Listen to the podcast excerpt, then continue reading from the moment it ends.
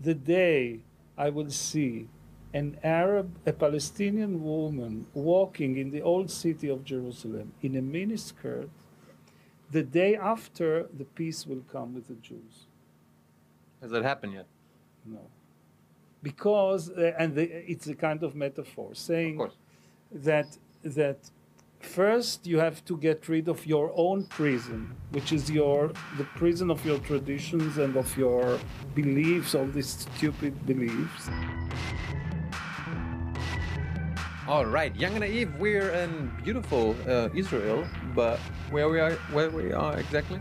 In Ra'anana, Where's that? it's uh, the northern part of, uh, let's say, Tel Aviv region, 20 kilometers from Tel Aviv north. And who are you? I'm Benny Ziffer. I am um, officially the ah, the editor of the literary supplement of Haaretz daily newspaper. Haaretz, which is considered to be the last Prussian newspaper. That was uh, the name of the news. It was called like that in the German press 10 years ago. Doesn't tell me anything. What, what, what does that mean? Okay, it's a newspaper, a private newspaper, independent one. It's in fact the most. Uh, it's one of the first newspapers in Hebrew and in in Israel. It uh, began already during the British Mandate, and it was bought by a German Jewish family in the 30s, the Schocken family, who had. Uh, uh, an editing house in already in Germany and then in Jerusalem and in Tel Aviv. And uh, the editor was the editor of Haaretz for years. It was called Gustav Schocken. Uh, got it, the newspaper, as a wedding present in 1936 from his father. So um, we're in times of like uh, these are special times, I guess. Uh, tell us what what what is going on in Israel? No, it's uh, we are in a state of war. Officially, we are in a state of war With now. Uh, with the with the Palestinians, uh, with the Hamas. Uh, I'm less, uh, you know, agitated by it. Not because I don't care. I care a lot, but I think it's. I see it as a a very long part of a very long a station in a, in a very very long and never ending history of the um, of the region of the what I am calling the Levant the Levant uh, meaning the eastern part of the Mediterranean where everybody is quarreling with everybody everybody is is wants to kill the other and you don't have any solution for that and r- right now we are in uh, one of the peaks of hatred between two communities that uh, live in uh, Palestine, which are the Palestinians and the Israelis, the Jews. And um, when you see it, you see it in a more global way, more historical way, from a historic perspective, you see that it's part of all kinds of conflicts you have all over the eastern part of the Mediterranean from the age of the Bible, I think. And it never ends, and it will, it will never end. Why, why, why do both? You said both both sides hate each other. Yeah, why, both why, why why they hate? Why do they hate each other? A good question. Now, the answer. yeah, okay. The answer is that in order, in this part of the world, in order to define yourself, to have your identity, you have to define it in, in opposition to the other. This was the way the, the Greeks, uh, let's say, identified themselves as opposition to all the others were the barbarians uh, were not human beings for them. Okay. So they began with that. We uh, jews had the idea of the chosen people that everybody is not worth living only us we are the chosen people chosen by god etc etc so that was the Jews' marketing claim.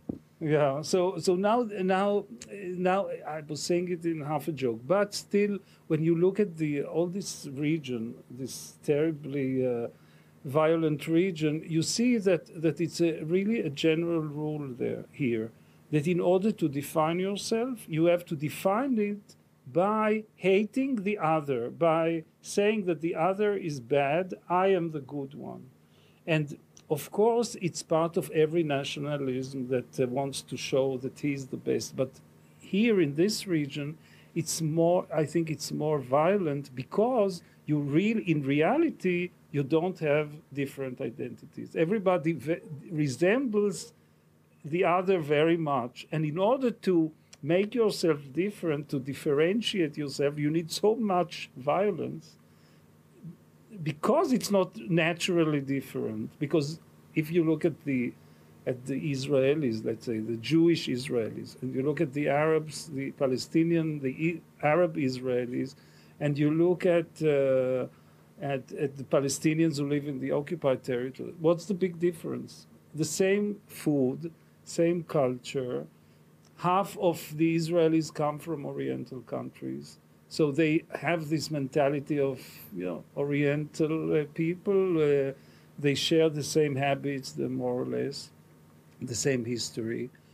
But in order to make themselves to make themselves more uh, like more important or better than the others, they have to put a lot of energy.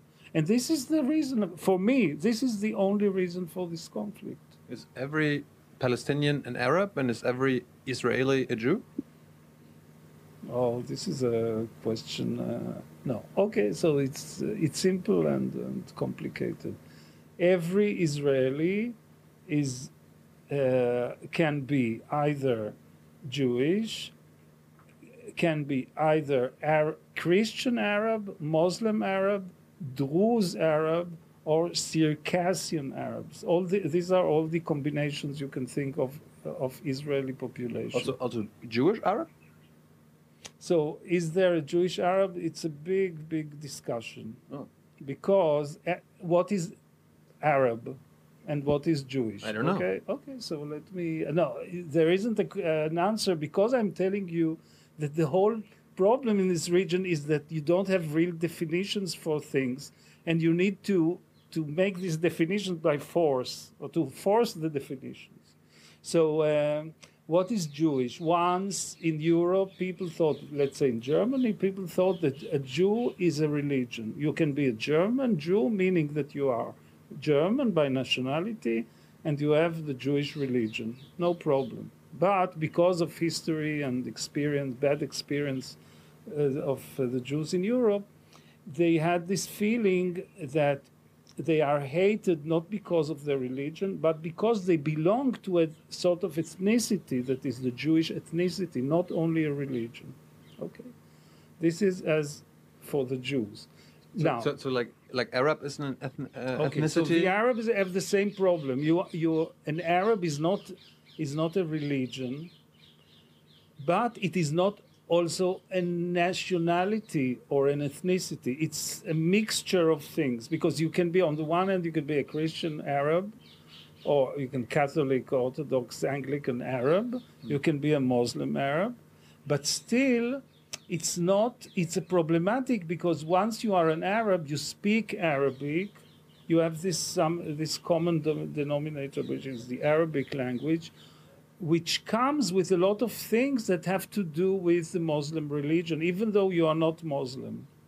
Sometimes, so uh, so these these two. Uh, let's say groups that are semi-religious, semi ethnicity, semi I don't know what, fight one with the other because they have a very problematic definition of themselves, and they need all the time to show that they are different from the others. And this is the reason. And now, if we take, we go, we let our problems, local problems aside, and we go to Turkey and Greece, or Turkey, the Turks and the Kurds, and all that when you look at the people, like in general, what's the difference between the when you look at the people yeah, physically, they resemble each other so much. Turks, the, the Greeks, they have the same food more or less. They were living together for generations under the same Ottoman Empire. And the same problem, because they resemble each other, they need to put a lot of energy and violent uh, uh, acting in order to get their own definition of themselves and that's the, the reason that's our tragedy of uh, the whole tragedy of the of this all what you call the eastern part of the Mediterranean or what in the, in the uh, Mediterranean study you call it the uh, they they they describe the Mediterranean as having two ponds. So the eastern pond of the Mediterranean beginning in Greece Turkey Syria Lebanon Israel Egypt. Egypt is the same has the same problem. Turkey has the same problem of of def, of uh, defining itself. What is Turkish? Which is I think it's is far more difficult than the no the Israeli or Palestinian one, because what is Turkish is so it's so complicated. You have so many communities in Turkey. It happens that I know it because my family comes from Turkey. So. Uh, so I can tell you, for example, that the elite, most of the elite of Turkey is not Turkish. It's either Jewish or uh, Armenian, who, of course, converted to Islam, but they, they still people are very perplexed about their definition.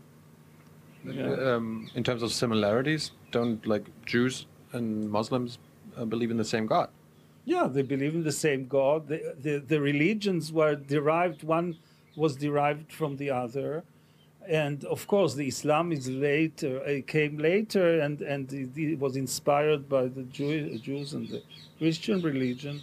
But uh, also the opposite is true because a, a lot of customs uh, of of Jews were were inspired by uh, Arabs, by the Arab traditions of the region, previous to the Bible all these nomadic uh, customs. For example, the circumcision.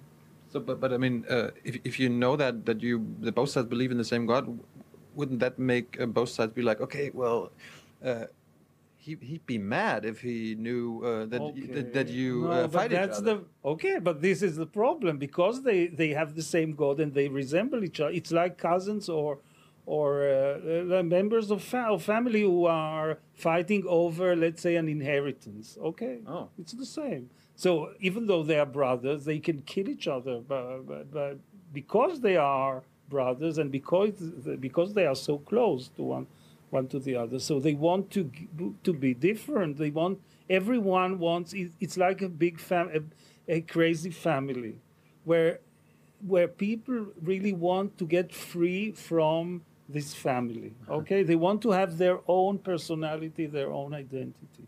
But why, why, why does violence have to play a role in it? Why, why, because why, they cannot get out. One, they are, they are, they resemble each other, so they need to, to form their identity through denying the other, saying he's bad. Look at me, I'm good.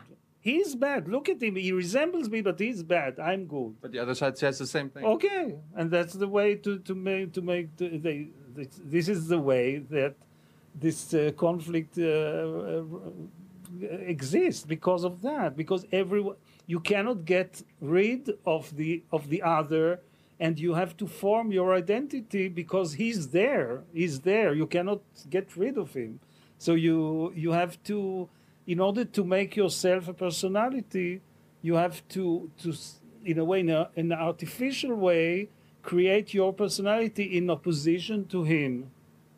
And this is the, the whole, if you ask me what is the, you know, in a general way to explain the whole conflict between Israelis and Arabs and uh, Palestinians and Jews, blah, blah, blah, blah, blah, it's that. It's only that.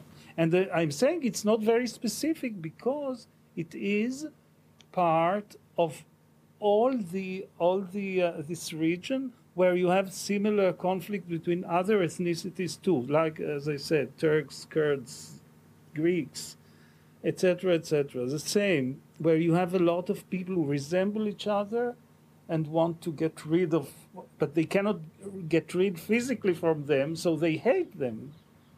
Uh, how long has this this conflict uh, between Israel and um, Palestinians uh, been going on? Okay, uh, it officially it begins at 1921. This is in history, in the official history of Palestine.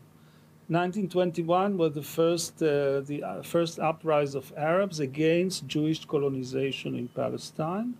It was immediately after the British mandate was established, the Balfour Declaration that that uh, declared that the Jews have the right of a national mm, home in Palestine. Who declared that?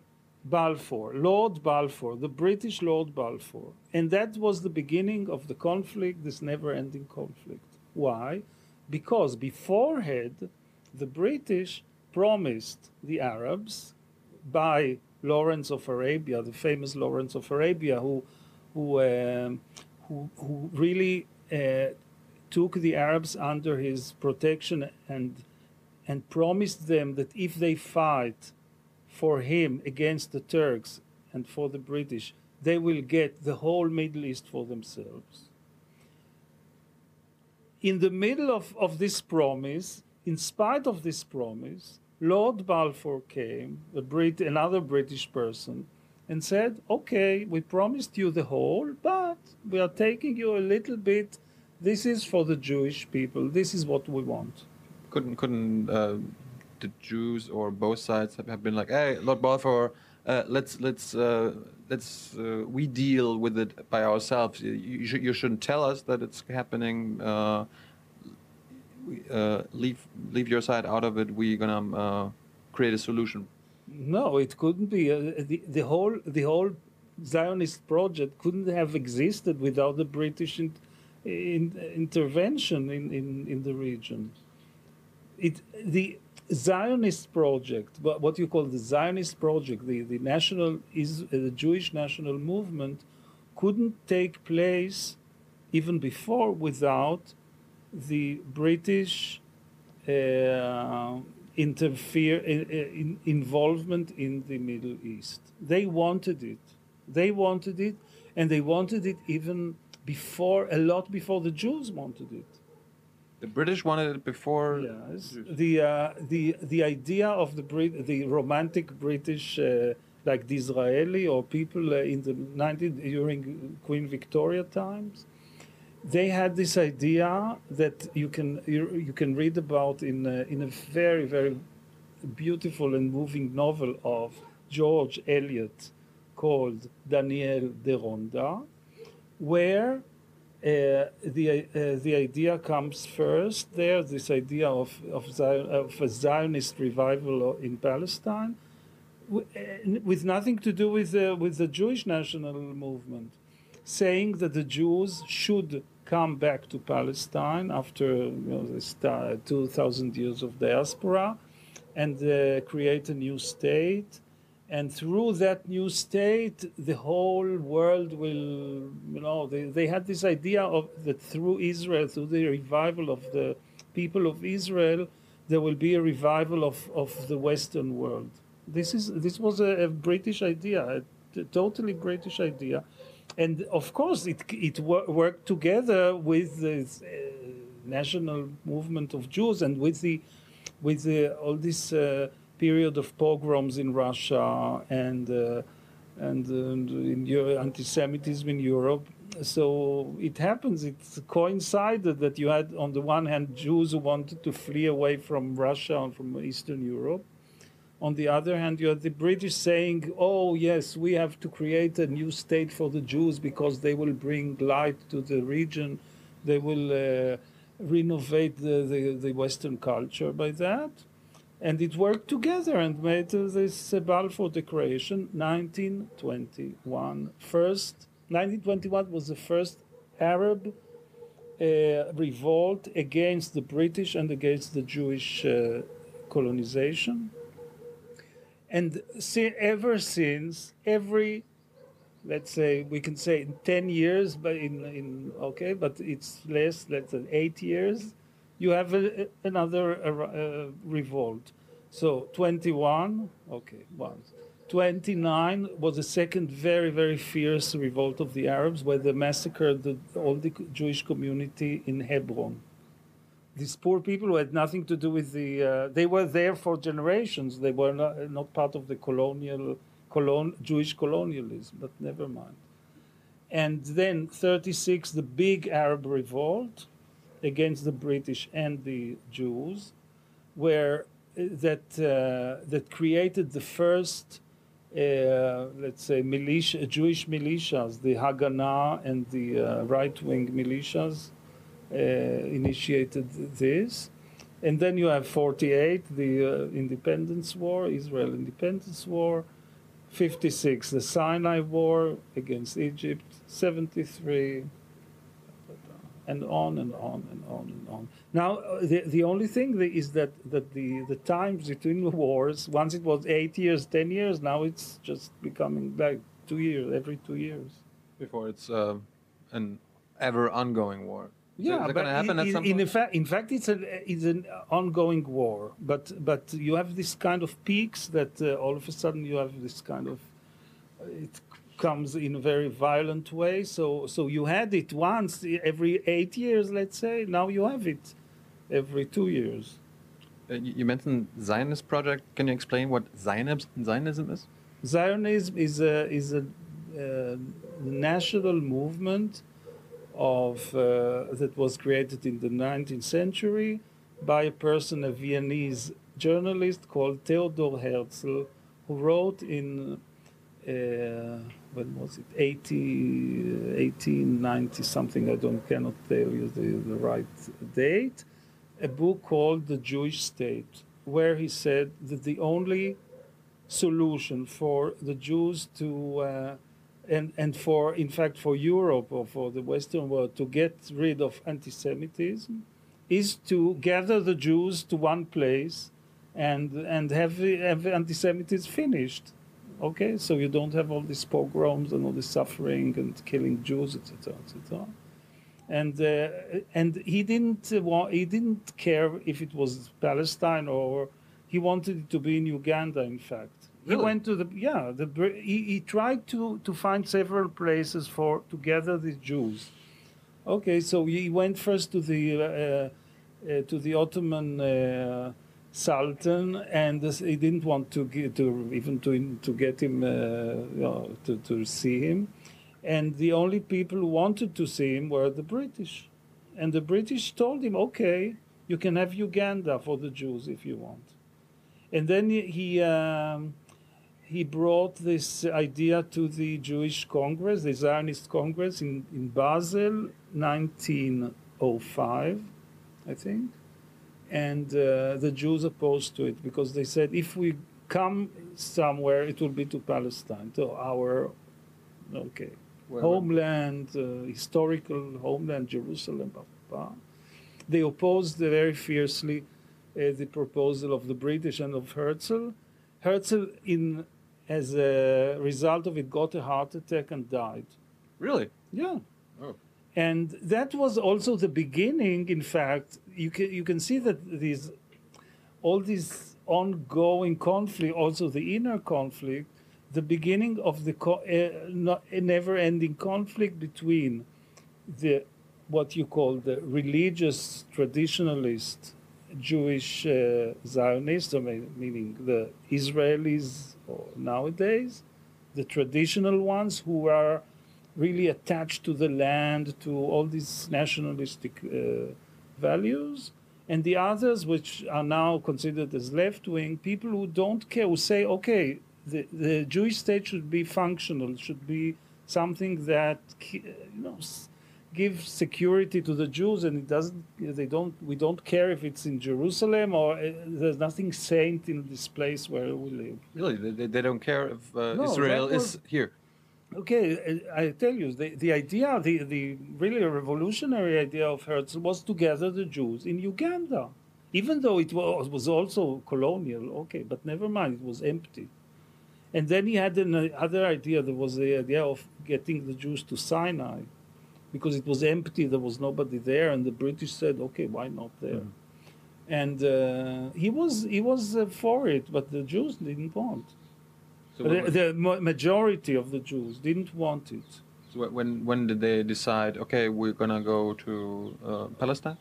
So with with the Balfour Declaration, Okay. Uh, of course, with little by little there was Jewish colonization. People who came who ran away from the pogroms in Russia, who came to Palestine as uh, pioneers, as socialist pioneers, who, who who created the kibbutz kibbutz idea of these cooperative villages and were very you know idealistic people and and very much identified with the Arabs and and liked the Arabs. They wanted to be like the Arabs and also uh, had this idea of, of living together and with the Arabs and all that.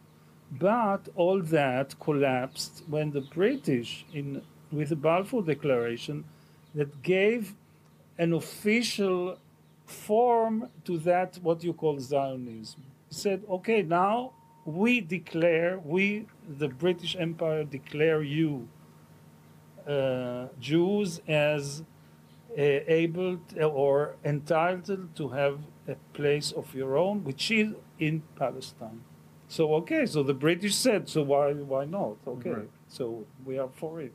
So so maybe maybe the British uh, should be the, the people now who say like, okay, we we we're kind of responsible for the mess you No, guys in. no, they know Uh, they are responsible, but they are responsible. But that was their their strategic always. Also in India, they always took two. Uh, Two uh, enemy uh, ethnicities, like they, they did with the Muslims and the Hindus, and made them quarrel one with the other, so they uh, so they could rule. Know, so this was their their always their strategy. But uh, but for for okay, but but it solved the pro. It, in the, you have this the, you have the British diplomacy or strategy. This is one thing. Okay, they had their interests and all that. The, on the other hand, there was also an objective or uh, uh, something that you couldn't deny, a true problem with the Jews. What are you doing with all these Jews, especially after the Holocaust? So what are you doing with them? Well, you have all kinds of people running around in Europe, and and this problem began already in the 19th century.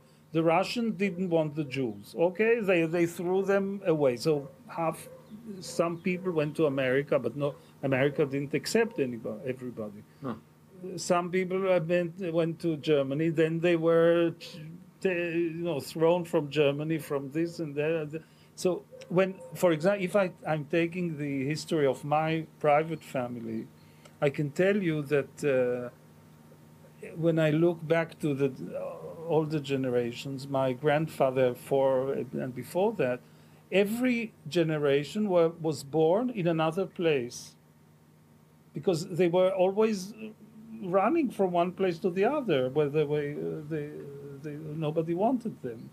And in fact, from my generation on, I am in fact the first generation where I have a, a children and now a grandchild who is born in the same place. So this is the success of the of the Zion. This is the Zionist Zionist project to have the Jews in one place for a long period, a more or less long period, and having and being more more or less normal, like a normal people, like all the all the peoples of the earth. They don't have to run away anymore. Uh, not to run away and be like everybody have their own problems uh, but but the problems that other people have if they're they fight in a war so they fight a war like every all the countries have an army and fight a war. They don't have to they the, the idea of Zionism, apart from the fact that they wanted ter- ter- territory for the Jews, was also to to re uh, to recreate the Jewish person, to uh, to to make a new person. That the Israeli should be different from the Jew of the diaspora. He shouldn't be afraid. He shouldn't be running away anymore. And if somebody attacks him, he doesn't have to do that, but to fight back. This this is the also Zionism. So, um, So, so this is also gives a, gives a little uh, more explanation about the conflict because this it's like you carry in your genes or in in your education uh, something that was you know you, you were taught from very young age that you are not anymore the victim you are not the jewish victim who is taken to the gas chambers and walks like that you you have to fight back so this is the uh, this is also part of the what we are seeing nowadays in Gaza. So what happened uh, when when uh, this the independent war or something? What, what happened there uh, between uh, the people here? Uh, in, in 48, right? 48. Okay, so uh, before that, 47, the UN declared the that they agree to have a bi-national state in Palestine. Palestinian and Jewish. So, like the a two-state solution. It was in, in yeah, the, the 29th of November, 1947. Well, by national means one state no, or by, two uh, no by, uh, by, by two states solution. Right. Okay, two states, uh, Palestinian and uh, and Israeli side and side. Jewish side by side, and they drew the lines of the state. Okay, this was 47. Did everybody accept that? Okay. So the Jews, even though it gave to the Jews really only the, uh, the, the coast, a bit of the coast, of course, the desert, they gave him very generously the whole desert because it's desert, nobody wanted it. And uh, the Galilee was a very small part of the Galilee. And this was it. This was the whole, all, uh, all the, the state as it was, the map of, of the UN and still the Jew, the Jewish, you know, uh, state of that time, or the, the state before it was state, the government uh, agreed. They said, "Okay, we agree, we agree," and the Arabs didn't agree. This was the first mistake. They didn't agree. They didn't agree. They say we want all or nothing. So what happened then? And then, in uh, the day where the uh, the the British uh, left Palestine uh, in 14 of 14th of May 1948, one year after the, this declaration of the UN. On the same day, Egyptian pilots, uh, Egyptian planes came and bombed, bombed Tel Aviv, and a war was declared between all the surrounding countries the Arab countries against Israel in order to abolish Israel from the map. And they were sure that they will, because the whole population of Israel then was six, 600,000 people. That was all, all the Jewish population. But the Arab states obviously didn't win. They didn't win. It took, uh, this war was a very, it was a bloody war and uh, and it uh, it ended with uh, with with a big, big, big defeat of the Arab countries because they all the, the all the territories that were given to them by the uh, UN declaration were taken by Israel. Oh, so, they had the whole. Uh, the, the Israel had nearly the whole, uh, uh, the major part of the what you call the West Bank of the Jordan, not as the UN wanted it to be, because they won it in war. The Arabs uh, were ch chased away, and uh, and and they just took the, the territory. So no. Okay, no. and then from then on, there was another UN in after the, the this 48 war the UN, uh, the UN decided, uh, agreed to, to the new borders of the state of Israel, and these borders are called this, what you call the 67 border. What, what does that mean? It means that uh, all, all is what you know the Israeli army got after for the 48 war remained at their hands and uh, that apart from the uh, what you call nowadays the West Bank, meaning uh, the uh, Jenin, Nablus, uh, the Judea and Samaria, this remained. It was under Jordanian um, Jordanian rule. It was part of the Kingdom of Jordan, and uh, the Jordan, uh, Jordan itself was partly was partly uh, belonging to Jordan, partly to Israel. They, there wasn't a kind of agreement after the war. The ceasefire agreement of 49 was uh, considered to be the uh, borders of Israel till the the war, the big war of 67, where. Again the G- Egyptians, together with the Syrians and the other and Jordan, declared war on Israel. Were, were they fighting for on behalf of uh, the Palestinians or no, something? they, they just they, They wanted the land. It was just it was just uh, uh, it, it, the war began by the fact that that uh, Nasser, then the president of Egypt, closed the uh, Suez Canal to Jew- to Israeli boats. Okay, that was the excuse for this war. He closed it, and then he closed also the. Uh, uh, you have the, the Red Sea, and you have the straits where where uh, when ships were allowed till then to go to from Eilat from the from the port the southern port to Asia to all kinds of to the Indian Ocean. So he closed these straits to to Israeli uh, ships, and this was a you know declaration of war. In fact.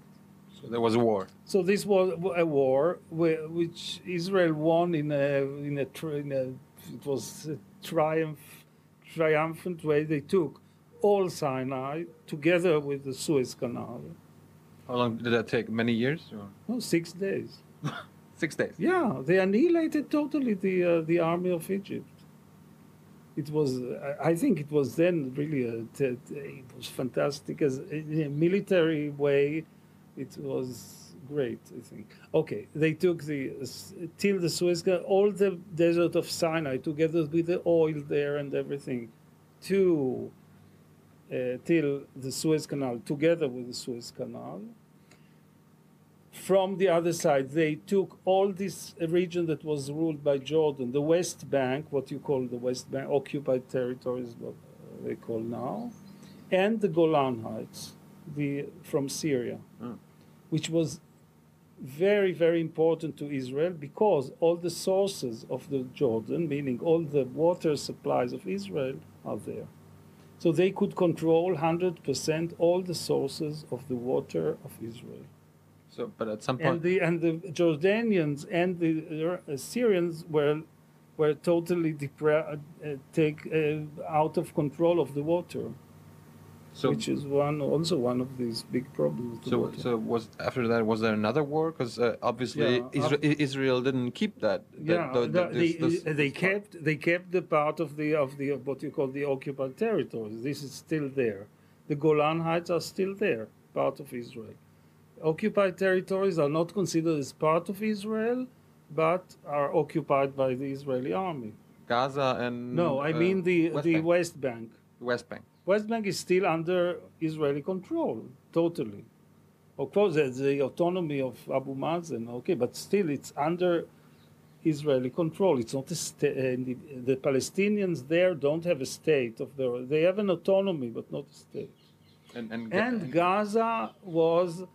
Uh, was uh, was uh, with, together with all, all Sinai was there was in, under the hand, uh, rule of Israel till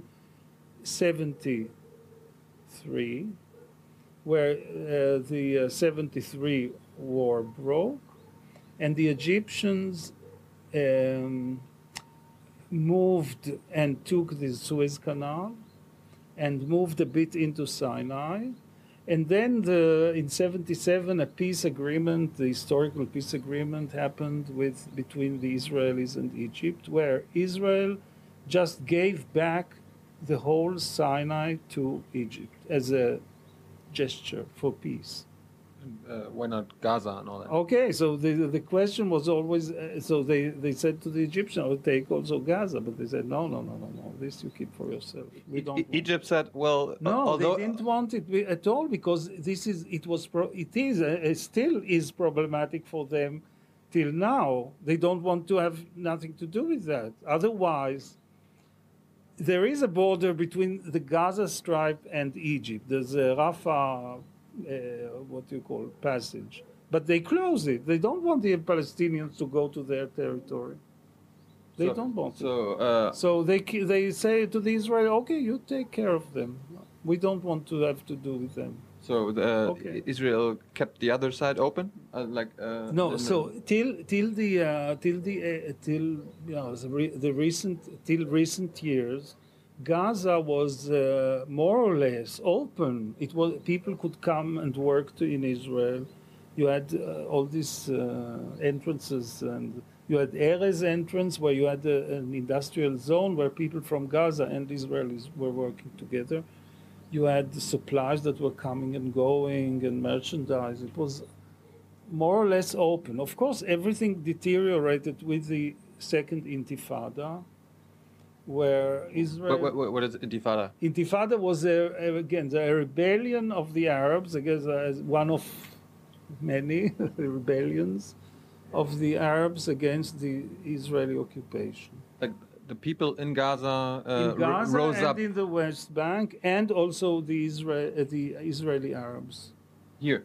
Yeah, they rose uh, against uh, against Israel, uh, against the occupation, and and uh, used especially terrorist attacks of in buses and uh, bombs, all these things. They, we they know kill people. to kill people for, and this was it was was going like that for some years, until uh, Sharon, uh, Ariel Sharon was the next general, came to power, and he said, "Okay, so now we are closing. We we will make a fence between the territories and Oh. and Gaza and Israel, a fence and or a wall, in order to stop terrorists. So people cannot in, infiltrate themselves to, to Israel. So there won't be uh, bombs anymore. And it worked. It worked per- perfectly. Can, can you can you explain uh, why uh, you said West Bank is still occupied? Why Yeah. why, why why why did uh, Israel uh, stay the occupier? Why why and why? Uh, Okay, so this is a big, okay, big problem, but it's also part of the big problems that historical problems. Okay, the big, big. Uh, okay, personally, I would like to take this, you know, West Bank and give it. I don't know to whom. If you want, you take it. You Germany. you know, Germany takes it. I I wish you the best. EU. The EU. Okay, whatever. West Bank belong uh, should Yeah, okay. No, I really, I personally, and together with me, a lot of, or let's say 50% of the, or even more of the Israeli population are ready to, they don't need it. it nobody needs it really. It's not that, it's not India, it's not a, this kind of colony that uh, where you have gold and uh, or diamonds. There's nothing there, only problems. Okay, but but, and there's the big but, because we have traditionally this never-ending discussion between the secular side of Israel and the religious side of Israel. The religious people see in the West Bank the cradle of the Jewish nation. Jerusalem, saint, you know, the, where David uh, built his temple. Uh, Bethlehem, where David was born. Okay, all these historical things, and they are not willing to to to to give it back. But ideologically, it's not. This is, and this is the the big really difference between regular what you call colonialism that you had in I don't know the Germans even had also in Namibia I think they had the Cameroon. Cameroon or so. Okay, they, they had colonies because they, they could get some profit of it, let's hmm. say. Okay, I don't know. But here you don't get any profit of it. It's only ideological. That's the big deal. That's a big problem because it's not something you cannot convince. You can convince a person by saying, "Okay, so uh, we give you a hundred dollars, so you you get out of your house, so, uh, and and the profit you can get a profit of it." Okay, these people don't want to get out. Uh, the Jews living in the terri- in the Jewish uh, settlements in the West Bank, they don't want to get out because they are ideologically there because of ideological reasons because they think this is a saint, this is a saint territory. So so so many Israelis move to the West Bank. a lot of the, uh, this is the one of the big problems of the settlements, Jewish settlements in the West Bank. They build houses in, they build in the villages, houses. They, some of, of even in Hebron and in the what you call the sacred city uh, towns, they built neighborhoods in the Arab town, inside the Arab towns, in order to show that they are there. Are the Arabs happy with it? Of course not. They are terribly unhappy with that. You have it also in the the old city of Jerusalem, where it's uh, you have people, uh, Jewish people, religious people living, buying houses in the Muslim uh, neighborhood of of uh, the old city, in order to get the Muslims angry, and this is terrible, preposterous to me. But but this is okay. Do the Arabs do the same thing? Uh, No, in- they cannot. They they they can. Of course, they can. Are there, are there Arab settlers or Palestinian settlers in Israel? no, they don't. I don't know. There are a lot of Arabs living in uh, mingled in the Jewish population. You have mixed cities. For the okay, now with all that, we, you have to say that that as uh, Israelis don't mind if they have an Arab as a neighbor. They don't care. What? What? Why not? Okay, so you have in Haifa, you have a lot of Arabs coming from the Galilee. Live uh, and to live in Haifa, which was a Jewish city, let's say, uh, after 48 and and nobody cares on the contrary they live together in A- acre it's the same it's a mixed town with jews and arabs jaffa jaffa is totally mixed or tel aviv jaffa. And nobody it's not that that somebody a jew will never okay of course uh, unless he's uh, he's you know has a private conflict with his neighbor but but uh, in general nobody cares if you have an arab if he's an arab or whatever. Okay. So, so if if uh, Israelis and Arabs or Jews and Arabs don't care if they uh, if uh, if one is the neighbor of the other, why not live together in one uh, big state?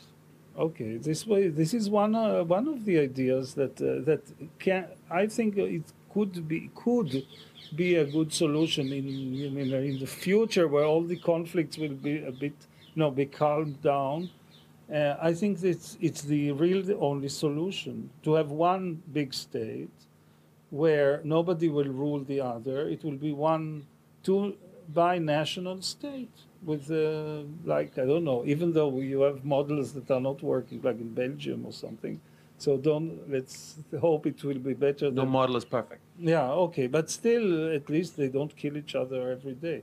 Uh, so, um, so you have this uh, this possibility, uh, which is perhaps okay f- feasible. It can it can it can happen one day in in the long in the long run or in the lo- uh, after we won't be here anymore. So it could be that that the, because it's the only solution you can think of uh, is is to have this kind of of uh, of mixture, and I tell you which mixture because most of the Arabs, even nowadays in in the West Bank, when you ask them privately, you ask them, "What do you want? In fact, in what will make you happy?" So they say, "Of course, I want to have a, a Israeli citizenship or identity card." Right. Why? Because they know that Israel is modern. You can have uh, national security, medical care, all these pensions and all that, just things they don't have there. Beautiful uh, compared Okay. to the, the West Bank. It's a beautiful Yeah. country. Yeah, so they, they want to they want to have the all the facilities that of a modern state. On the other hand, they they are right now they are really they cannot get rid of their traditions. This is the problem because because for example, uh, like uh, in my private uh, like family story, so my daughter was had a, a Palestinian boyfriend all his dream was to become to marry her in order to get uh, Israeli citizenship and be free. Okay, Right. but he died in a demonstration. Why? It's, it was stupid, but that was this is fate.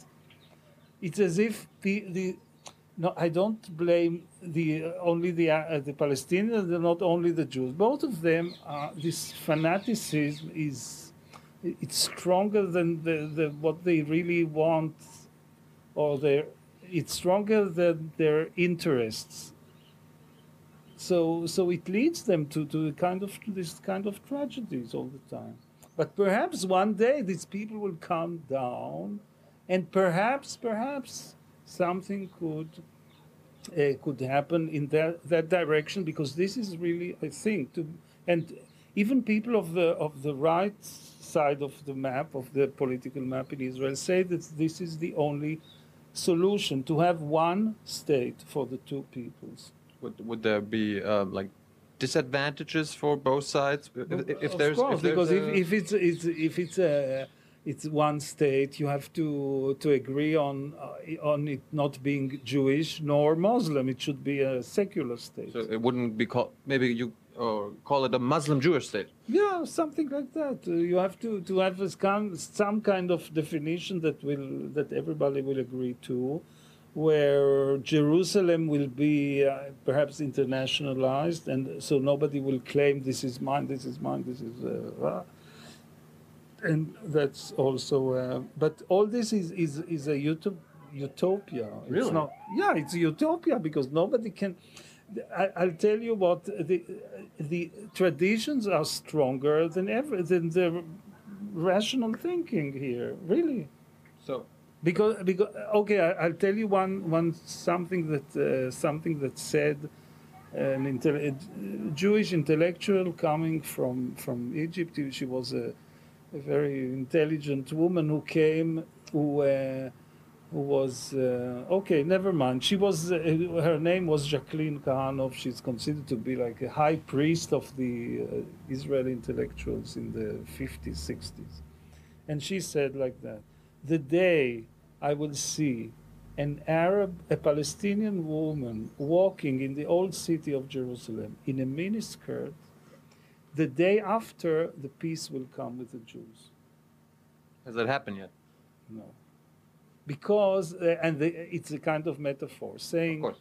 that, that first you have to get rid of your own prison, which is your, the prison of your traditions and of your beliefs, all these stupid beliefs. So, so, so you have to get religion out of it, your traditions. of religion it. traditions especially to become modern Mo- once you're if once these two people are modern so two modern uh, you know two modern societies can agree on something So, so, so you're saying, but now nowadays there's no proportion between I don't say that the Israeli society is totally modern, but the, it's more modern than the other side.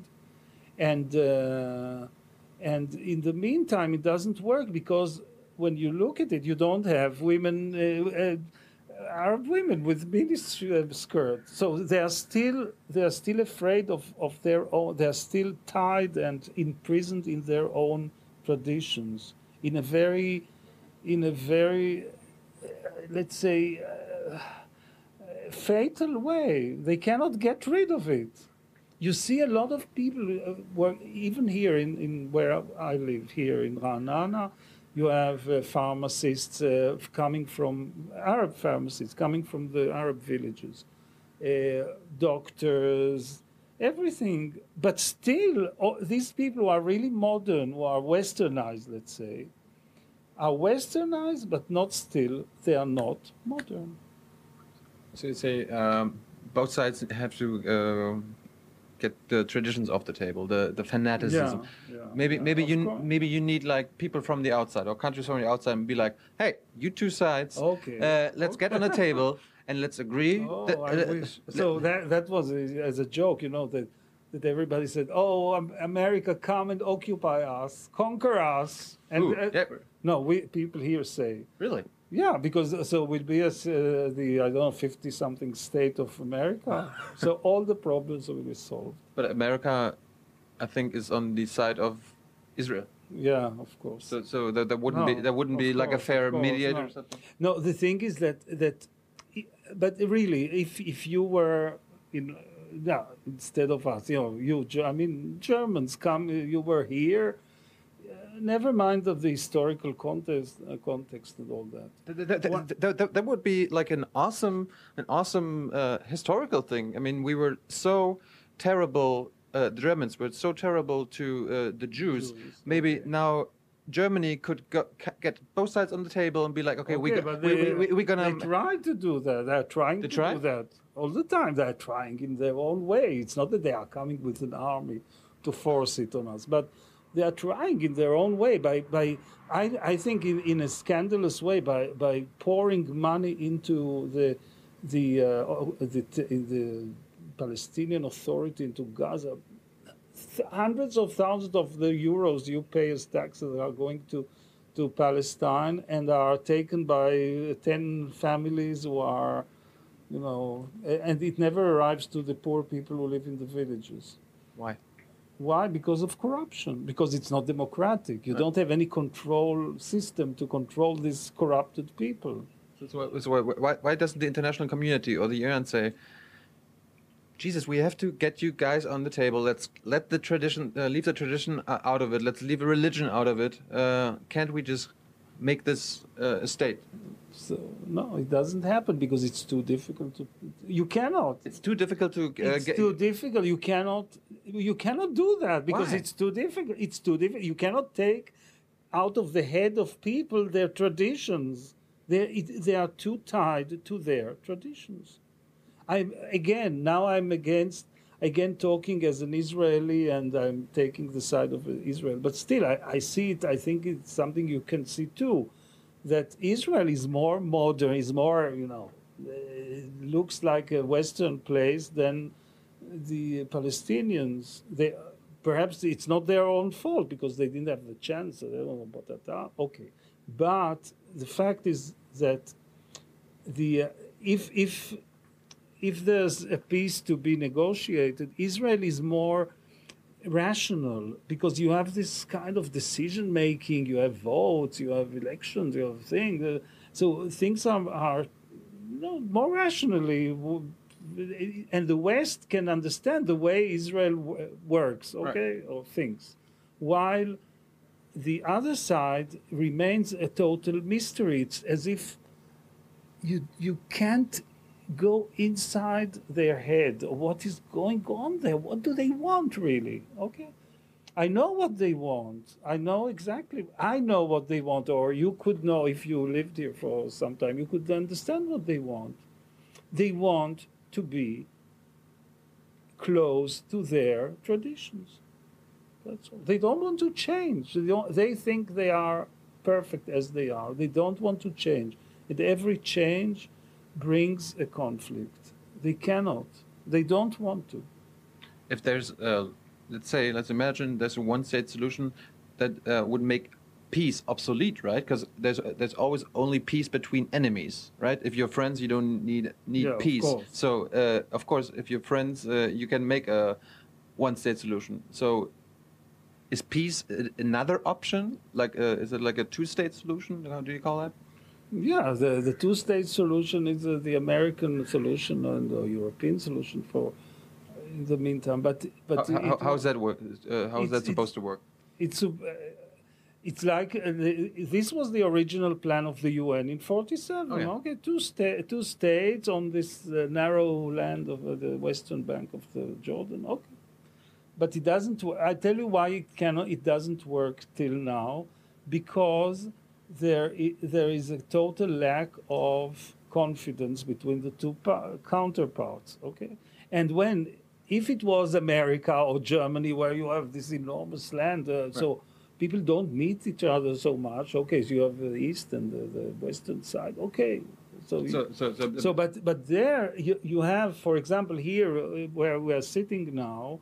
In fact, we are we are only five kilometers from the border of the occupied territories. Five kilometers, okay. So the West Bank is five kilometers Yeah. away. uh, five kilometers. We are here, uh, 15 kilo, 10 kilometers from the sea, from the Mediterranean, and five kilometers further there is the occupied territory. Nowadays, of course, it's open because it's uh, you can drive freely for you as an Israel. As, okay, but it, it was the before 67, that was the border there. Okay? So Israelis don't have confidence in the Palestinians to leave them live in peace five kilometers from their home because they have this experience of Gaza, they have this experience of this and that, of Syria. What look at what this instability that you see in all this region makes the Israelis very uh, suspicious about a solution. So, so, and they cannot be generous when you you have this. You know, it's very narrow. So, so there needs to be trust first, because You have to uh, be you, you, you can't have peace without trust first. Yeah, right? trust. Okay, and then the How, how how can you get trust? Okay, you can get trust by not having for let's say 50 years. If you don't have anything, everybody is cal- everything is calm. You you ca- could have trust. Okay, but it doesn't happen because you don't have it. In reality, you don't have it. What's your You you have tr- on the, on a personal basis. On, this is and this is the thing. Uh, the the really amazing or paradoxical thing that once if now now even now as a uh, now we are we are going with the car to the West Bank now. Okay, the two of us. And and it's a period of conflict. You cannot deny it. But still, when you get there, people will be will be so nice with you. They will invite you. They will give you coffee and food, and and will per, on a personal basis, everybody will be so happy together. they trust you? They, they trust you. I trust them. They trust me, and, and no problem. So The thing is that when you have all these people together, like when they gather, in a you know, a collective- hundred of them. when you have when one youngster is nothing, but when you have a hundred of them together and they're coming out of the mosque after being uh, so they, they are dangerous. So you don't you you lose the the all of a sudden the trust. So, in the end, um, give me a year when you when when, when do you think uh, this utopia or this one Okay. state Okay, so I, uh, I will, will will will be possible? Give me give me a year. So, okay, so I, I what do you think? when- will, when- will when you experience it in your Will you experience it in your lifetime? Okay, so so let's say let let's say that when, uh, as I told you about the miniskirt, uh, the day where I'll see a miniskirt, a, a woman, an Arab woman going uh, walking in Jerusalem in a miniskirt. So um, uh, when does it will it happen? I don't know. I think Be a dreamer. Be Okay. naive. Okay, so I can be irresponsible and say I I, I make uh, I when uh, if I die at the age of hundred, let's say. How old are so you? now I'm sixty. So in forty, let's say in forty years, so you couldn't check it. 2054. Yeah, That's a long time. yeah. So I I so there you couldn't blame me because I won't be there. So it's fantastic. I can promise anything after I'm not there. Benny, thank you so much. Thanks for inviting you. Thank uh, you. Uh, uh, thanks for inviting us to your home. It was a wonderful experience. Thank you. Thank you very much. for coming and thank you for all this. I hope. I hope we, we see each other again. Yeah, I hope. Uh, yeah, I can interview you once. Please do. Yeah, you want? Okay. Maybe not now. Not now. I'm a little sweaty. Yeah. Okay. Thank you very much. Thank you very much. Bye bye. Bye bye.